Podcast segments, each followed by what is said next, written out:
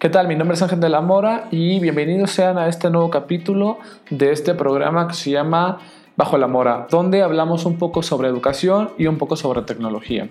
El día de hoy quisiera comentar algunas opiniones, algunas reflexiones que tengo con respecto al tema de la reforma educativa que se desarrolló en el sexenio de Enrique Peña Nieto. Me gustaría dar las cosas positivas que encuentro, las cosas negativas. Y pues me siento con un poco de derecho de hablar sobre esto porque pues soy profesor y prácticamente yo crecí y me formé en este periodo. Entonces, pues toda la información que salía, nosotros éramos los primeros a quien nos la daba, porque pues estamos en formación y fuimos una de las primeras generaciones donde se aplicó la reforma y pues tenemos mucha información de nuestra experiencia. Quiero hacer este podcast sobre este tema porque hace poco escuché algunos comentarios de especialistas, según esto, que no tenían nada que ver con educación y comentaban los logros que tuvo la reforma, pero solamente en números. Y pues los números se pueden ver muy bonitos y además se pueden inflar. Y ahorita hablaré sobre eso, sobre esos números inflados. Las opiniones de estas personas estaban fundadas en lo que escucharon, en lo que informó el gobierno pasado.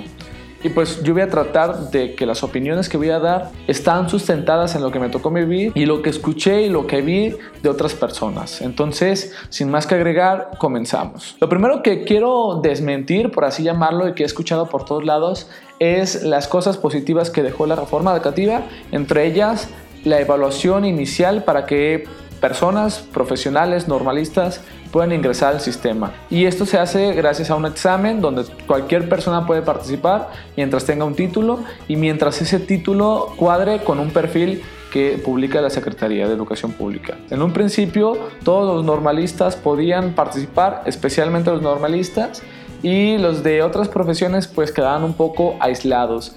En esta reforma se incluyeron los profesionalistas de manera que cualquiera puede participar y cualquiera eh, mientras pase el examen ya quiere decir que es maestro, ¿no? Incluso nuestro secretario de Educación Pública decía abiertamente y lo dijo muy confiado de lo que decía que cualquier persona puede ser maestro, lo cual es una reverenda tontería. Entonces, este primer punto que es sobre la evaluación de entrada inicial que le llaman, que se inventó y se utilizó por primera vez gracias a esta reforma es totalmente falso.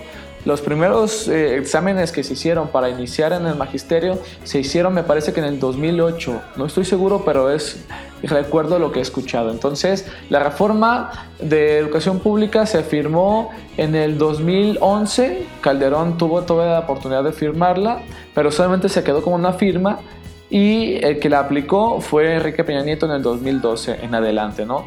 Entonces, pues no es cierto esta primera afirmación. Y que por cierto, esta iniciativa de eh, hacer un examen o hacer una evaluación para poder entrar me parece muy buena. Yo estoy muy de acuerdo y espero que eso continúe, porque sí te da un margen, un pequeño filtro, no el mejor, pero sí un filtro para poder elegir entre maestros o no. Y otra cosa hablando sobre esto de la evaluación, por ahí se decía que los mejores maestros estaban en los salones y la verdad es que no es cierto. Pasar un examen no te hace el mejor maestro. Sacar el número uno, el número dos, no te hace mejor maestro que el que sacó 50 o el 100 en el examen, ¿no? ¿Qué te asegura? Pues que ese maestro es bueno para machetear, ese maestro es bueno para guardar información en su cerebro, pero que eso sea sinónimo de ser un buen maestro, la verdad está muy lejos. Me parece que si queremos hacer eso de evaluar a los profesionistas y normalistas para ingresar al sistema, es importante considerar otras cosas. Yo pondría en consideración algo que hace, por lo menos yo lo he visto en España, pero me parece que es algo que hace toda Europa. Que si quieres estudiar cualquier cosa, matemáticas, medicina, arquitectura, pues qué bueno, lo estudias, pero antes de titularte tienes que pasar dos años estudiando pedagogía. Entonces, si tú eres arquitecto, terminas tus cuatro años de arquitectura y terminas tus dos años de pedagogía, entonces ya podrás estar capacitado para dar clases. Aquí pasa algo súper extraño porque los de universidad solamente estudian cosas de universidad, arquitectos solamente estudian las cosas de arquitecto y en cambio los normalistas solamente estudian cosas de pedagogía.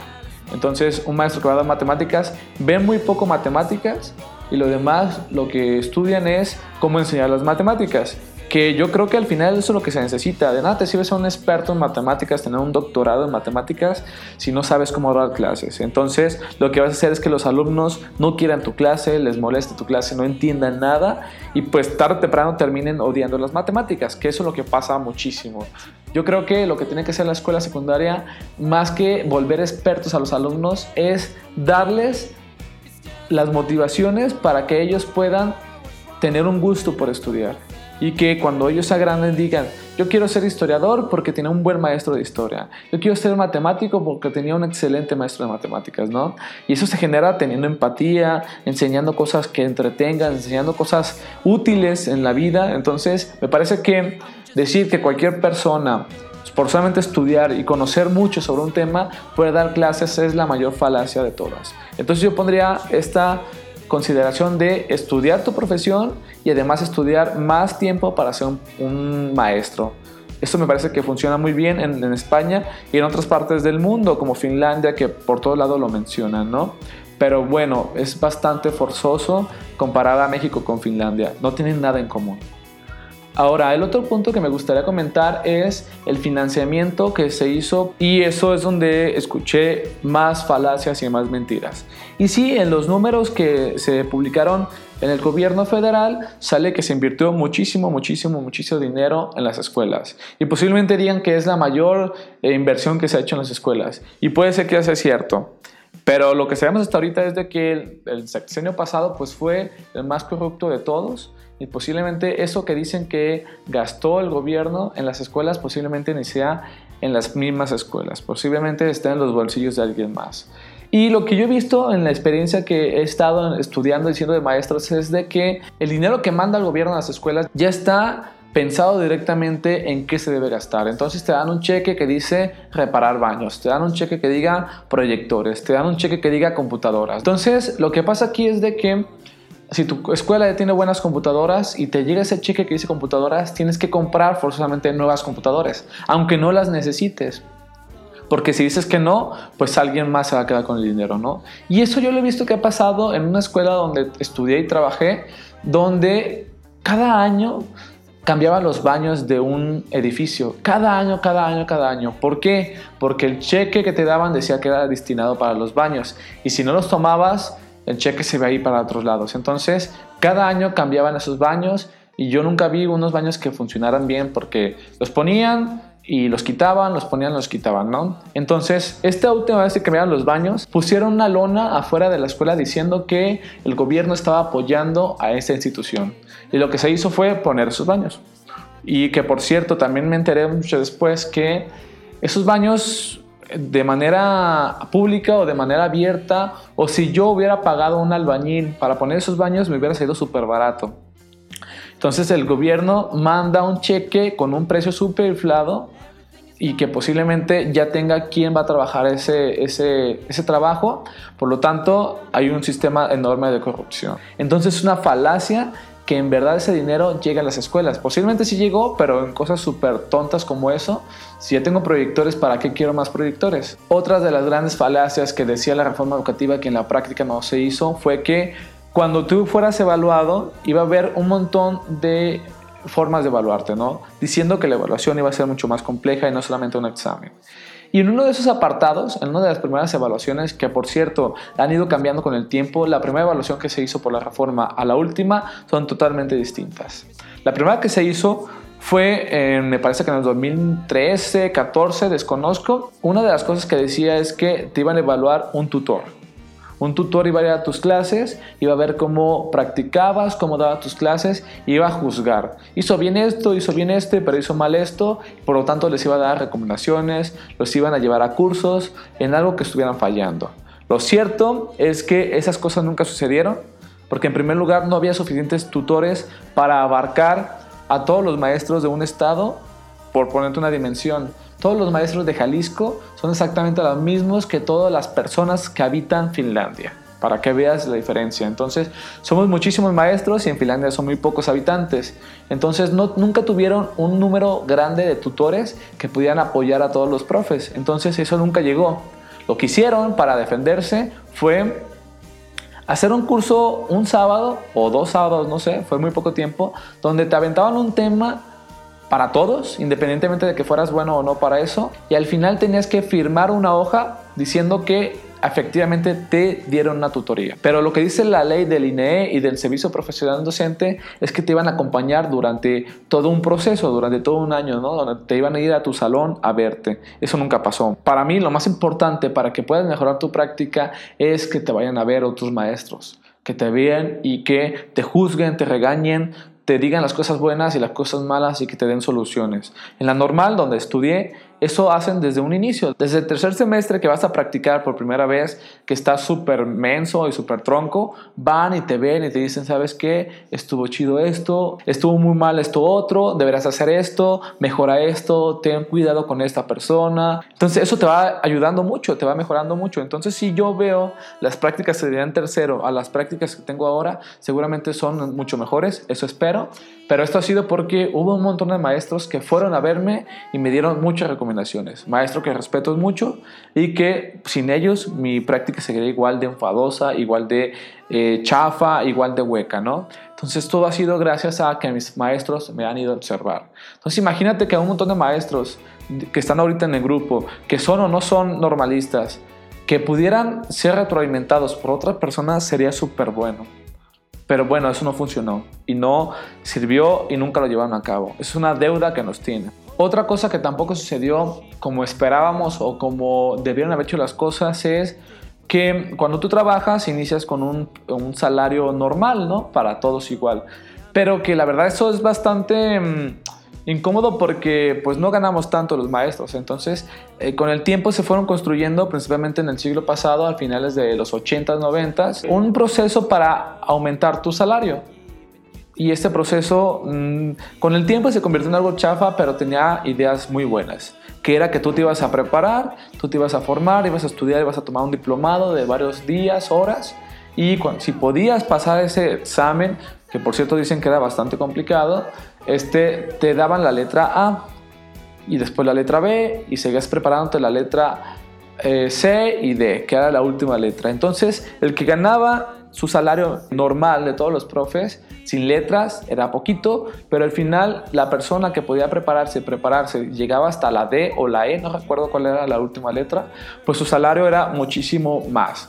Y un ejemplo que conozco es que em, una persona que trabaja 30 horas, gracias a que participó en estas certificaciones, que gana lo que debería trabajar una persona de 50 horas. Entonces es muchísimo la diferencia y al final pues será una motivación para actualizarte, para prepararte más y pues tener la recompensa de tener más dinero, que al final siempre se necesita para formar una familia. Te pongo un ejemplo, yo ahorita gano cierta cantidad que no es mala, pero no es lo suficiente para yo mantener una familia a una esposa y algunos. Entonces, si yo quiero formar una familia, pues tendría que buscar otro trabajo o aumentar de horas. O peor, comprar una casa, ¿no? Con lo que gano ahorita, no tengo posibilidades de comprar una casa. Entonces, eso pasaba antes. Te preparabas, te pagaban más. Te preparabas, te pagaban más. Ahora, hicieron una cosa súper mala onda, súper um, chaf. Y además, te iba bien, te iba destacado, o sea, había sacado bien en todo. Te daban un aumento en tu salario. El problema es de que anteriormente en los 90 cuando hacían esa preparación letra, preparación letra, preparación letra, lo que te aumentaban iba directamente en tu salario base. Entonces no era como un bono extra, sino era tu salario base. Entonces eso estaba muy bien porque cuando te jubilabas, te jubilabas con tu salario base original más la suma de toda la preparación que tuviste. Entonces si ganabas en un principio mil pesos, pero si aumentaste a la letra E, te ganabas 5 mil pesos a la quincena, entonces te jubilabas con 15 mil pesos a la quincena. Pero con este nuevo modelo de aumentar el salario, el aumento, que por cierto era muy poquito, 37 me parece por ciento de tu salario normal, estaba en otra categoría, ¿sí? No se sumaba a tu salario base. Por lo tanto, ese aumento era solamente temporal o no iba a servir para la jubilación, lo cual genera muchos problemas porque creo que eh, a nuestra juventud a nuestra generación joven, esa idea de jubilarse pues cada vez está más lejana. Pero hay un montón de personas que crecieron con otra idea y trabajan para su jubilación, ¿no? O sea, trabajan para vivir el presente, pero también pensando en el futuro.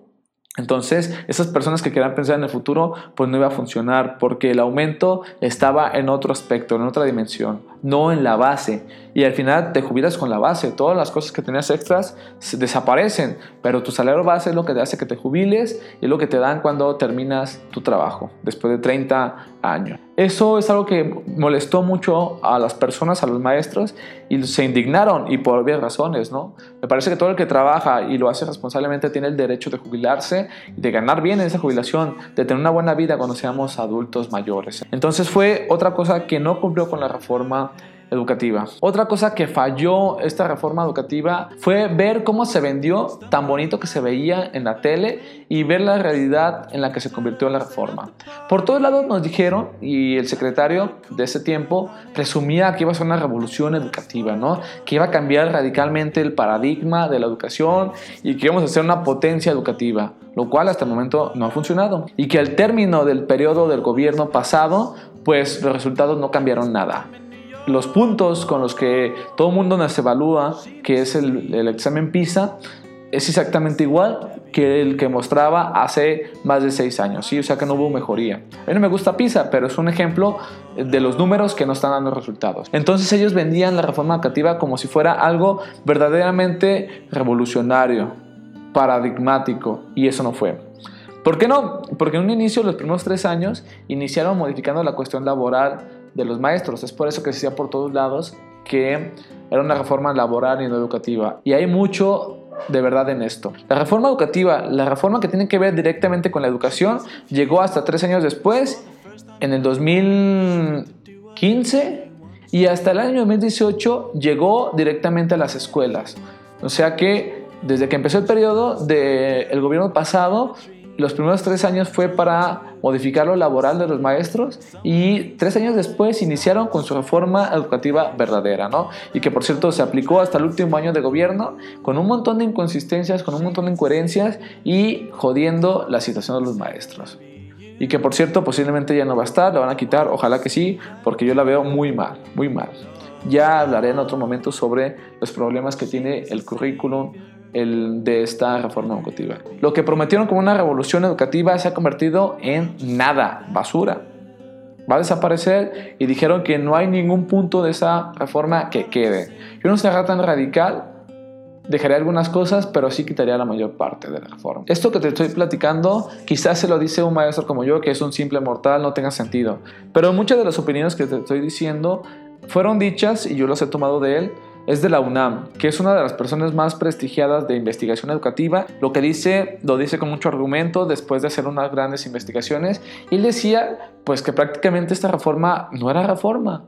Y eso tiene mucho sentido porque después yo me di a la tarea de revisar las cosas que habían pasado antes y efectivamente en el 2006 se hizo una reforma integral de educación básica que se llama la REP y que la reforma de Enrique Peña Nieto es exactamente una evolución. La REP marcó una dirección, no llegó muy lejos y lo que hace esta nueva reforma es seguir un poco más, un paso más adelante. Entonces no es una revolución, sino es una prolongación.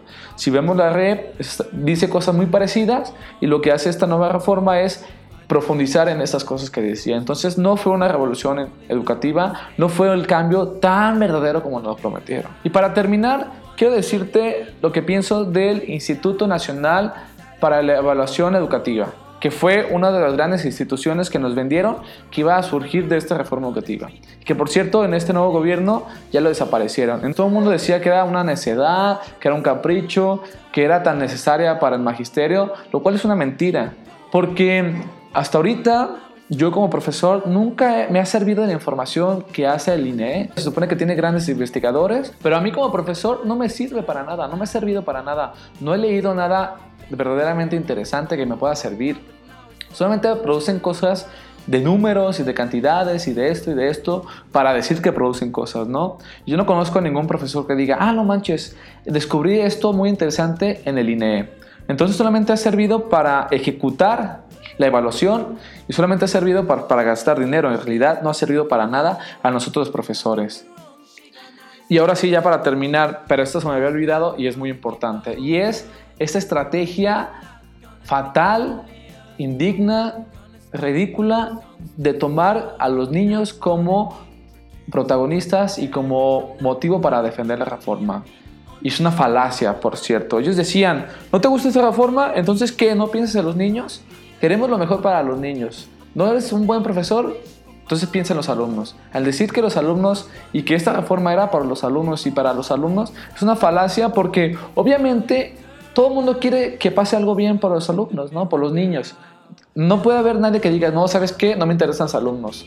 Prefiero hacer las cosas por mi beneficio personal. Nos valen los alumnos, ¿no? Nos valen los niños. Obviamente nadie va a decir eso. Entonces, decir, ¿no te quieres evaluar? Ah, no te importan los niños. Es un discurso bastante bajo, bastante ingenuo y que provocaba mucho odio. Entonces a esos maestros que se manifestaron, todo el mundo decía, ah, es que no les importan los niños, solamente les importan sus intereses, solamente les importan el dinero, ¿no? Yo escuché estos comentarios varias veces en la calle y pues es totalmente falso. Obviamente nos interesan los niños, por eso estamos ahí, por eso los que somos maestros y nos preparamos en las normales, es la mayor autenticidad de que nos importan los niños, porque nosotros desde un principio sabemos a lo que vamos, vamos a dar clases a niños.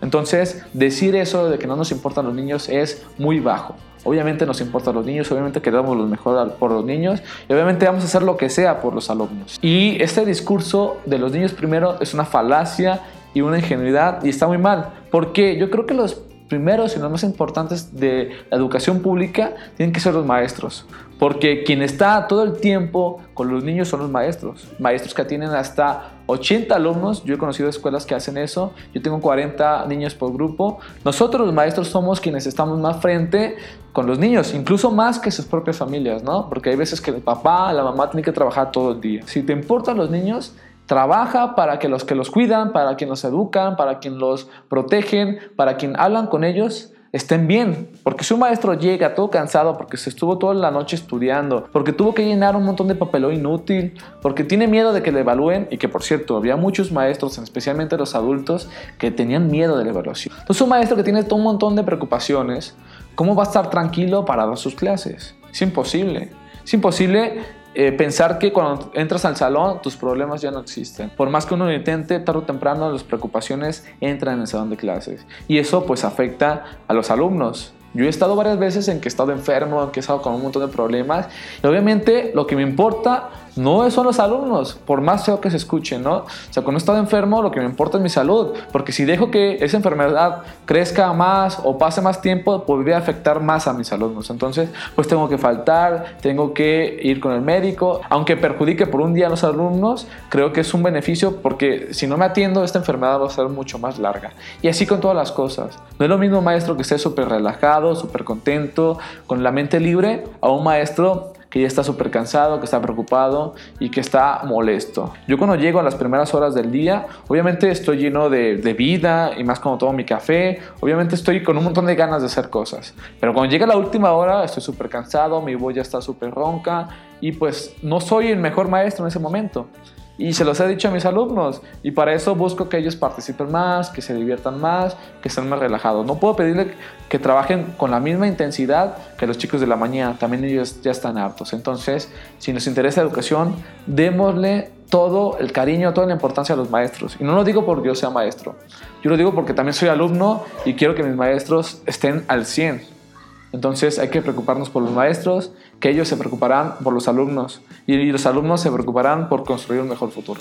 Bueno, hasta aquí la dejo, ya fue un poco largo, pero tenía muchas cosas que decir. Espero que esas ideas que comparto tengan sentido para los que conocen la situación y que para los que no son maestros genere un poco de empatía para ver la situación tan drástica, tan indigna que nos hicieron vivir en este periodo. Una vez escuché que a los maestros nos hicieron sufrir cosas que no necesitamos y me parece que sí.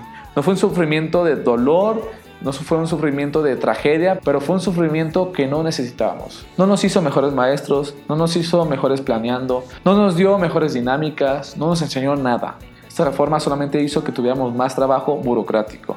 Y lo que han visto las nuevas investigaciones es que el trabajo burocrático, el papeleo inútil, solamente empeora la educación.